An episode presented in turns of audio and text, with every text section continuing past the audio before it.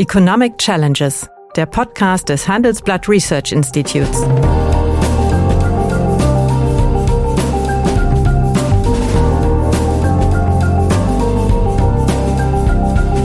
Bert Rürup, der Chefökonom des Handelsblatts, diskutiert mit Michael Hüter, dem Direktor des Instituts der deutschen Wirtschaft, wöchentlich aktuelle wirtschaftliche Herausforderungen. Für Deutschland wie für die Weltwirtschaft.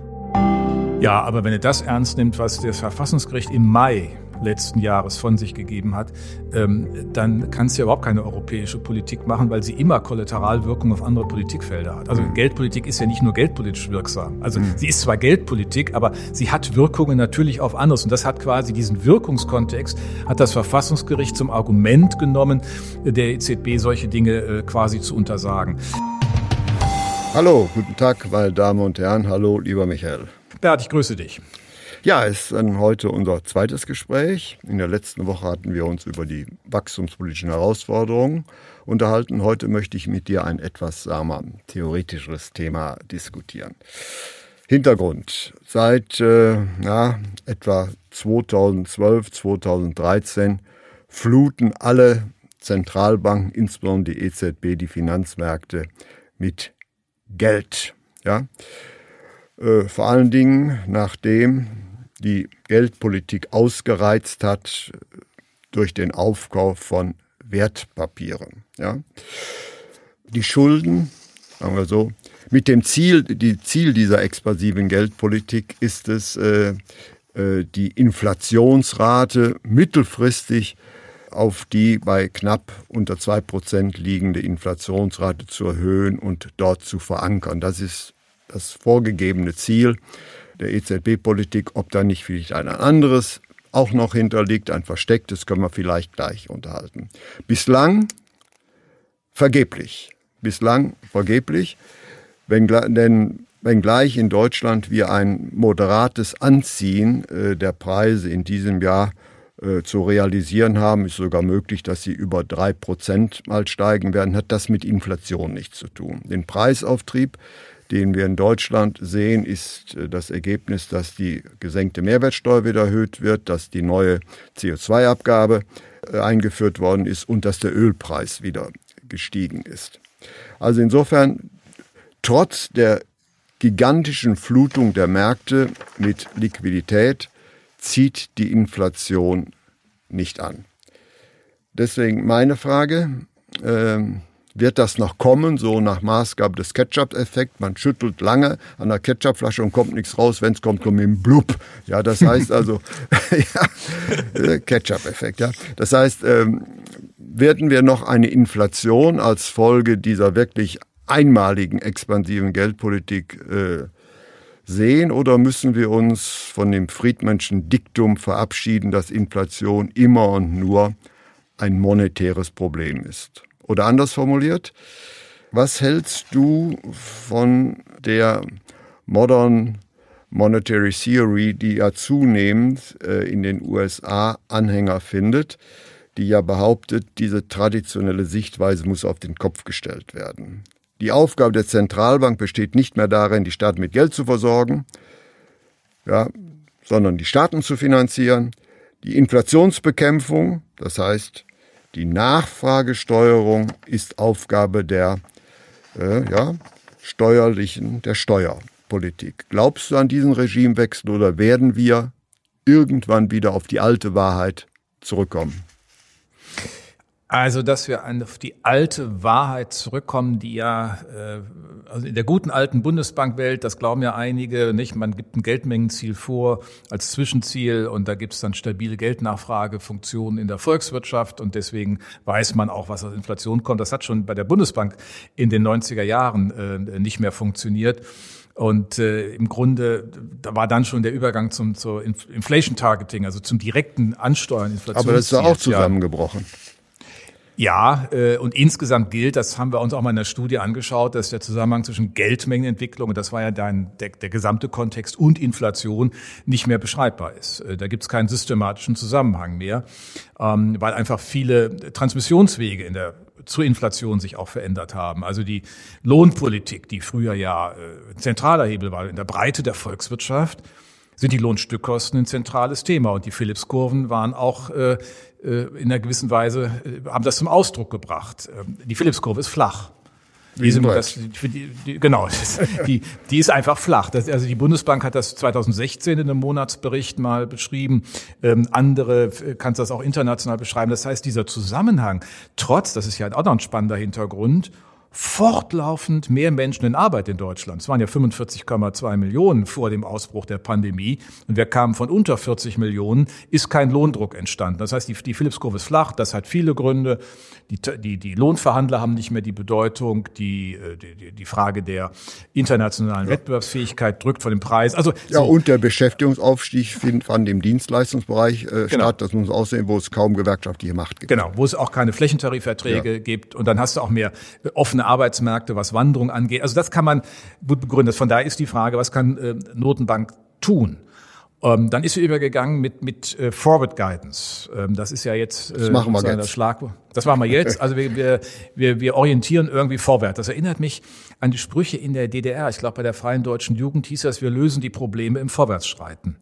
Äh, man muss nur was ankündigen und dann passiert das. Ist aber auch nicht so richtig in Gang gekommen. Und dann äh, in diesem Rahmen ich bin kein Anhänger deswegen der Modern Monetary Theory. Ich halte diese, diese dahinterstehenden auch Bezüge, äh, dass, der, dass Staaten, die starke Währungen haben, das dann halt machen können.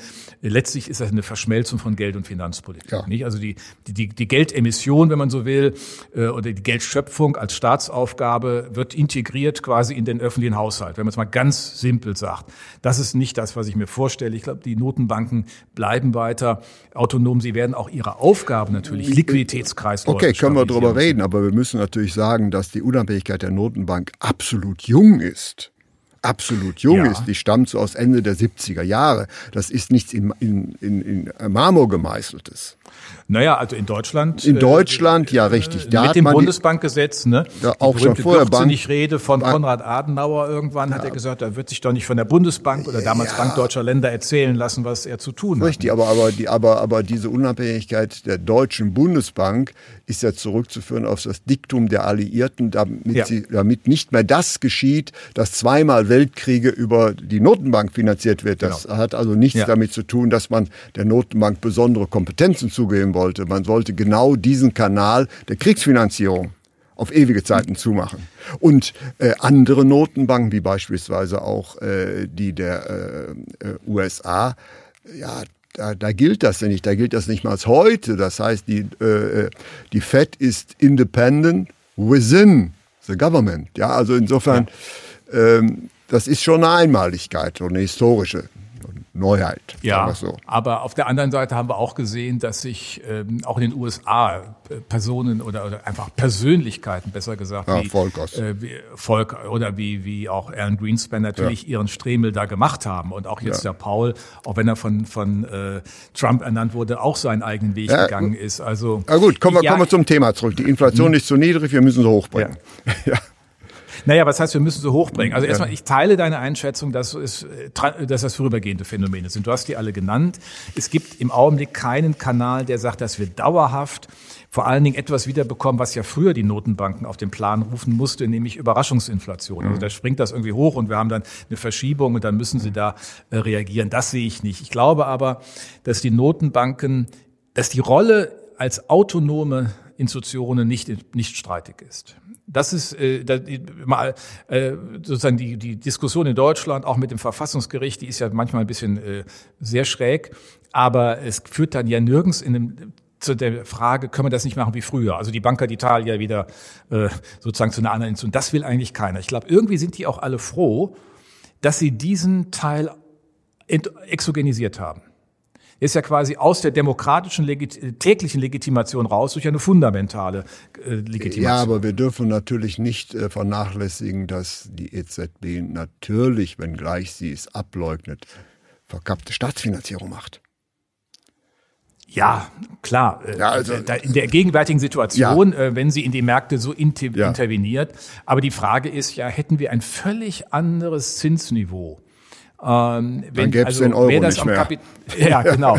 Ja, das, das wäre das eine. Aber jetzt mal auf den Kapitalmarkt betrachtet, das interessiert uns ja für das Investieren. Also was da am längeren Ende äh, der Finanzierungsstruktur, der Zinsstrukturtreppe passiert. Da greifen ja andere Dinge. Da greifen äh, das Thema, was äh, wir mit dem äh, Sparüberhang, äh, das Ende des Kapitalmangels, was Karl Christian von Weizsäcker ja als Argument stark gemacht hat. Saving Blood, das, ja. So, und das halte ich auch, da bin ich sehr bei Karl Christian von Weizsäcker, ich halte das für ein, eine sehr äh, überzeugende Analyse. Teile die, ich glaube, dass die, wir eine demografische Dominanz an den Kapitalmärkten haben. Die Alterung global führt dazu, die Erweiterung, die Verlängerung der Lebenserwartung und gibt einfach diesen Bedarf dafür zu sparen. Ja, hat ja Bernanke erfunden eigentlich diesen Zusammenhang schon, aber es ist schon etwas länger her. Gut, ja. weiter. Ja gut, aber äh, Weizsäcker auch schon ja, vor, vor elf Jahren. Also Trotzdem, ich glaube, das Argument, ähm, das ist das eine, also im Kapitalmarkt. Was würde denn die Notenbank vorne tun können? Sie könnte auch nicht dauerhaft eine inverse Zinsstrukturkurve da produzieren. Ja, mit welchem, mit wel, was, was will sie damit erreichen? Also ähm, im Grunde muss sie doch froh sein, wenn sie, wenn die Inflation nicht in ein Deflationsrisiko kippt. Gut, aber dann muss man natürlich auch die Frage stellen: äh, Ist zwei Prozent das richtige Inflationsziel. Nämlich, äh, wir haben ja zu der Alterung haben wir natürlich auch die Digitalisierung. Da haben wir neue Produkte. Digitale Produkte sind zunehmend billiger als äh, analoge Produkte. Digitale Investitionen in Digitalisierung sind billiger. Der Kapitalbedarf äh, geht, geht zurück. Wenn wir das berücksichtigen, muss man natürlich fragen, sind die knapp unter zwei Prozent äh, äh, ein, ein, ein richtiges Ziel, welches im Übrigen dann auch noch symmetrisch erfüllt werden soll. Das heißt, solange man unter zwei Prozent war, soll man perspektivisch über zwei Prozent sein. Also wenn man dir folgt, dann ist natürlich äh, die Diskussion, die zurzeit in der EZB und auch in der FED diskutiert wird, eben diese Uminterpretation in ein symmetrisches Inflationsziel eigentlich abwegig. Ja, ich sehe zumindest nicht die Mittel dafür, denn es ist ja die Frage, wenn man das Ziel jetzt anders formuliert, dann kann man das ja nicht so machen, dass man das jedes Jahr neu formuliert. Also geldpolitische Glaubwürdigkeit hängt ja auch daran, dass man die, die Regeln, die man sich gibt, mit einer gewissen Dauerhaftigkeit zumindest äh, formulieren kann. Also kannst du nicht so ein Ziel, das Inflationsziel, alle naslang verändern. Das muss mit Strukturbrüchen und Veränderungen gut begründet sein. Das kann man sagen. Du hast da Argumente dafür, dass das dauerhaft niedriger ist. Das kann so sein dann würde ich zumindest sagen, äh, zwischen 0,5 und 2 oder so. Also dieses äh, knapp 1,7 bis 1,9, was 2003 bei der Reformulierung des Ziels haben, das ist sicherlich nicht mehr. Ja, und vorher hatten wir ja das Bundesbankziel, da hieß es unter 2 Prozent. Hätten genau. wir das, hätte man viel weniger Probleme. Stimmt ja, ähm, wobei die Bundesbank ja immer so implizit, als sie noch die Geldmengenziele hat, sie immer so von 1,5 den ja, ja, aber, aber ihr, ihr offizielles Ziel war unter zwei Prozent. Genau. Ähm, und insofern, äh, das kann man so öffnen. Das wäre jetzt auch keine wirklich fundamentale Zielveränderung. Es würde quasi zurücknehmen, was man 2003 gemacht hat. Jetzt aber zu sagen, ich will da äh, symmetrisch um die zwei, ich weiß nicht, wie die das dauerhaft erreichen wollen unter den Bedingungen. Also wenn, die, wenn die Analyse der Notenbanken weiterhin ist, dass die, dass die Phillips-Kurve flach ist. Ja, aber wie das dann im, im Klartext heißt das, also ich halte diese ganze Zieldebatte für eine Scheindebatte. Nämlich äh, die äh, EZB, sie ist ja keine nationale Notenbank, sondern ist ja die äh, mhm. Notenbank der Euro-Staaten sieht natürlich genau, dass wenn sie eine wirkliche Zinswende durchführen würde, äh, der Staatenmund auseinanderfliegen würde. Ja, das ist sicherlich richtig. Auf der anderen Seite ist so ein Ziel, ja, sagen wir mal, das ist so ähnlich. Wir haben letzte Woche über mal das Maastricht-Ziel von 60 Prozent gesprochen. Du hast darauf hingewiesen, es ist eine historische Zufälligkeit vor 30 Jahren gewesen. Da war es einfach so und das hat man zum Ziel genommen. Trotzdem entwickelt so etwas institutionelle Kraft. Und die Notenbank hat irgendwann mal gesagt zwei und das war irgendwie so, ja, in Europa eher bei zwei, die äh, Amerikaner, die FED kann auch mit drei Prozent leben, aber so, nehmen wir es mal so. Deswegen würde ich trotzdem das Ziel nicht komplett aufgeben. Es wäre, da muss man erklären, was man denn an dessen Stelle für wichtig hält. Die kommen ja aus der Nummer nicht raus, zu sagen, wo sie eigentlich hinwollen. Also ich finde es wichtig, ein Ziel zu haben und das dann aber realistisch zu öffnen, ohne dass ich es morgen gleich wieder ändern muss. Also eine, eine Feinsteuerung 1,7 bis 2,3 hielt ich jetzt nicht für eine kluge Lösung. Aber unter zwei, glaube damit kann man leben. Das ist ja letztlich auch, das haben wir äh, ja auch früher mal diskutiert, wie stabilisiere ich Erwartungsbildung? Und dafür ist es ein wichtiger Beitrag. Und insofern bleibt dann ein bisschen was Konkreteres von der Forward Guidance auch übrig. Nach einer kurzen Unterbrechung geht es gleich weiter. Bleiben Sie dran. Wie navigieren Deutschlands Top-Vorständinnen durch die aktuell schwierigen Zeiten? Hören Sie es selbst bei der Female All-Star Boardroom Session am 14. Mai. Mit dabei Maria Ferraro von Siemens Energy, Viktoria Osatnek von E.ON, Sopna Suri von RWE Generation und Antje von Dewitz von VD. Wir sprechen mit Ihnen über die Stärkung der Wirtschaft, das politische Klima und die geopolitischen Krisen. Seien Sie dabei, femaleallstarboard.de. Ja, nun, aber ich, ich insistiere nochmal. Mhm. Die Eurozone, äh, sagen wir, die Wachstumsversprechungen des Euro, die man bei der Einführung gemacht hat, sind ja nicht in Erfüllung gegangen. Die wirtschaftliche Heterogenität der Eurozone ist ja heute höher, als es in der Vergangenheit war. Kann man wirklich vor, vor diesem Hintergrund erwarten, dass die Zentralbank dieser heterogener werdenden äh, Eurozone wirklich die Stabilität des Geldes in den Vordergrund stellt oder den Zusammenhalt der EZB. Und also, gegebenenfalls kann zwischen diesen beiden Zielen ja ein Konflikt bestehen. Und einige das, Ökonomen ja. wie Hans-Werner Sinn thematisiert das ja permanent. Ja, ja, aber er zieht ja dann immer andere Schlüsse raus, ja. als wir die vielleicht ziehen würden. Ja. Aber, Richtig, das ist ein ähm, anderes Thema. das ist ein anderes Thema.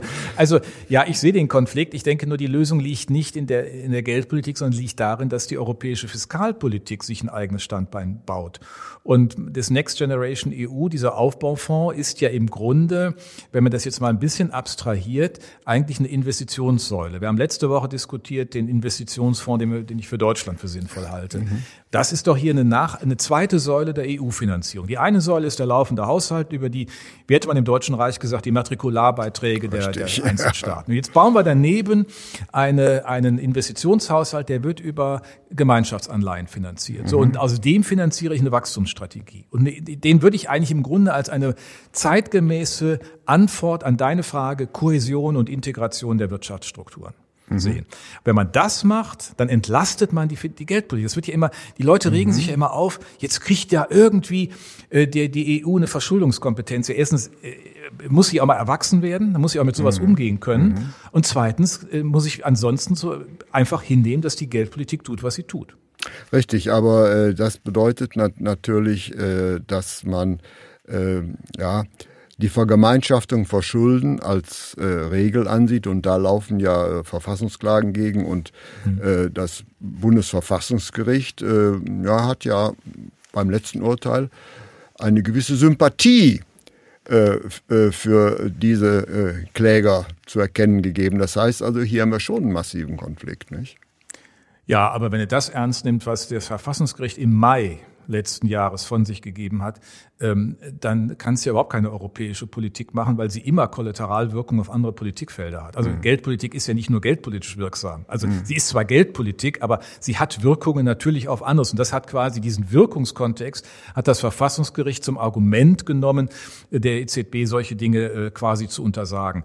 Ich halte das auch mit dem Next Generation EU nicht für, für eine Vergemeinschaftung. Da werden ja nicht Bestandsschulden zusammen. Nein, sondern Neuschulden. Ja, ja, ja, aber das ist ja. ja der entscheidende Punkt. Und wenn wir sagen, das ist eine Eigenmittelkategorie. Aber für diesen Zweck ist es eine europäische Aufgabe. Wir wollen die europäischen Netze äh, in, alle Infrastruktur, die wir so grenzüberschreitend machen und Strukturwandelunterstützung, dann lass uns das doch aus so einem Fonds machen und dann kann die Geldpolitik auch entspannter sein. Also machen wir mal eine Zwischenbilanz. Du sagst, äh, eine Anziehen der Inflation in der Eurozone ist auf mittlere Frist nicht zu erwarten völlig unabhängig von der Flutung der Märkte mit Liquidität. Jetzt müsste man natürlich erklären können, wieso die Flutung der Märkte mit Liquidität auch mittel- und langfristig, wenn man eine Position vertreten will, mhm. Inflationsfolgen hat. Ja. dass sie mittel- und langfristig keine Inflationsfolgen Keine, Entschuldigung, keine Inflationsfolgen. Keine, keine, keine Inflationsfolgen. Ja. Naja, ja gut, ich meine, wenn ich mir jetzt die Transmission mehr anschaue, was ist denn passiert? Äh, Geschäftsbanken haben das genutzt, um ihre Bilanzstruktur äh, zu verbessern. Ähm, darauf zielte es ja auch. Wenn man mal genau die Begründung nimmt, die eine ist immer das Inflationsziel gewesen, die andere war, man will natürlich sicherstellen, dass die Geschäftsbanken ihren Finanzierungsauftrag erfüllen können. Also man guckt auf die, auf die Kreditentwicklung. Und dann stelle ich aber fest, ähm, so groß ist das alles gar nicht, weil die Finanzierung der Unternehmen sich verändert hat. Unternehmen haben äh, Deutschland seit, äh, seit einer Dekade in der Eurozone mhm. insgesamt seit dem Jahr fünf Abbau ihrer Schuldenstände betrieben betrieben. Mhm. Das heißt, die finanzieren sich dauerhaft anders und nicht nur in der Rezession wird mhm. ein Deleveraging, ein Abbau der Schuldenstände mhm. betrieben. Das ändert sich nach meinem Dafürhalten nach vorne hin nicht. Mhm. Denn sie müssen investitionsstark sein, auch aus eigener Kraft. Die Investitionsbedarfe, das ist ja dieses ganze Debatte um die Superstar Companies, ändern sich aber auch. Du hattest auch gesagt, äh, nicht Digitalisierung hat bei den Produkten, bei den Preisen Effekte, aber ich sag mal eine, eine digitale Infrastruktur zu einer äh, Maschineninfrastruktur dazuzubauen, hat einen anderen Kapitalbedarf, einen mhm. geringeren. Mhm. So, und deswegen äh, bleibe ich auch dabei, dass sich diese Transmissionswege nicht grundsätzlich ändern. Dann ist die Frage, woher soll dann der Impuls kommen für die Inflation? Es kann immer übergehende Effekte geben, da kann was mit dem Ölkrieg, äh, Konflikt in was weiß ich wo passieren. Ja, das haben wir nicht in der Hand, aber auch das haben wir immer gesehen. Die politischen, solche politischen Effekte Lässt man durchlaufen. Ja. Ja, aber äh, du hast eben die äh, äh, moderne monetäre Theorie in die Mülltonne getreten, aber gleichzeitig, ja, aber gleichzeitig, aber gleichzeitig hast du natürlich akzeptiert, dass es zu einem praktizierten, aber illegalen Ziel der EZB geworden ist, Staatsfinanzierung zu betreiben. Und genau das ist ja der Mittelpunkt dieses neuen Ansatzes, wo man sagt, eben die Aufgabe der Zentralbank ist, ist es, den Staat zu finanzieren. Und ich ja, glaube, ja. Äh, dem wirst du nicht so heftig widersprechen können, weil du eben auch selbst ah. gesagt hast. Naja, also ich habe gesagt, die sollen, ähm, der Ziel ist, den, den Finanzierungskreislauf aufrechtzuerhalten. Ja. Äh, aus, das Austrocknen von Märkten kann nicht hingenommen werden von einer Notenbank. Das war die Situation mhm. 2010 beispielsweise. Mhm. Das ist aber für mich noch nicht, und da würde ich dir widersprechen, kein Argument für eine dauerhafte monetäre Finanzierung des Staates. Und äh, das ist aber ja das, der Aufkauf von Staatsschulden ist monetäre Finanzierung. Ja, aber sagen wir mal, das muss ja nicht in dieser Dynamik bleiben und Sie machen es ja auch mit anderen Papieren und Sie machen es unter bestimmten Bedingungen und äh, deswegen ist noch kein anderes ähm, Interplay zwischen Geldpolitik und Finanzpolitik entstanden, sondern es entsteht ja vor allen Dingen, weil in Europa die Finanzpolitik Aufgaben, die sie eigentlich übernehmen müsste, nicht übernehmen kann. Mhm. Und äh, dann habe ich die eine konsistente Institution, das ist die Europäische Zentralbank die macht dann viel, dann muss man sich nicht wundern, dass sie auch Dinge tut, äh, die sie aus ihrer Verantwortung beispielsweise zur Existenzsicherung des Euro unternimmt. Ähm, und das finde ich auch richtig. Das war 2010 so eine Aufgabe. Also eine Notenbank ist auch für die Existenz der Währung. Dieser Währung, zuständig. vor allen Dingen, weil der, weil der Euro ist ja eine Währung ohne Vaterland. So, exakt so ist es. Ja, und äh, die Bundesbank ist, oder die, die EZB ist dann äh, die Mutter des Euros, aber ich bleibe dabei, die äh, Grenzen zur Modern Monetary Theory verschwimmen ein Stück weit. Ja, aber guck mal, diese Modern Monetary Theory sagt doch, dass das eigentlich alles gleich beim Finanzminister gemacht wird. Nee, also die Inflationssteuerung wird beim Finanzminister gemacht. Ja. Die sagen ja, äh, das Geld kommt von der äh, Zentralbank, äh, die finanzieren die Staaten. Wenn es zu einer Inflation kommt, dann müssen die Staaten reagieren. Genau. Genau, aber ist, also die sagen ja auch, das können vor allen Dingen Staaten machen mit einer starken Währung, also die USA, die ja. Eurozone oder die frühere Bundesrepublik in der früheren Situation. Mhm. Ähm, aber das sitzt ja dann wirklich eine völlige äh, sozusagen äh, Dienstanweisungsmöglichkeit äh, aus Berlin nach Frankfurt oder voraus oder aus Brüssel nach Frankfurt und das sehe ich so nicht. Also da liegt noch mal systematisch was anderes dahinter und es ist ja auch nicht gesagt, dass wir diese Form der Forward Guidance und der des unkonventionellen geldpolitischen Handelns in, machen müssen, indem wir auf Staatspapiere schauen. Wir können ja auch andere Papiere Richtig, schauen. Unternehmensanlagen kaufen. Das, das, dann das, öffnet sich das. Dann würde es sich öffnen, aber gegenwärtig ja. bei der nicht abnehmenden wirtschaftlichen Heterogenität der Eurozone ja. äh, glaube ich, es wird schon bei diesen indirekten Stützungskäufen bleiben.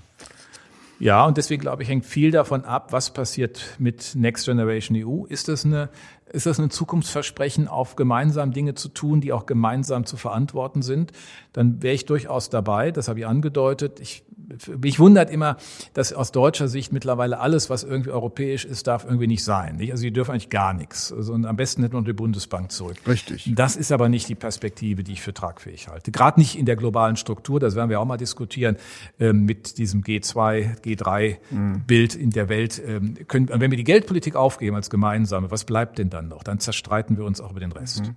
Ich hoffe, das Bundesverfassungsgericht äh, hat äh, dieses Gespräch gehört.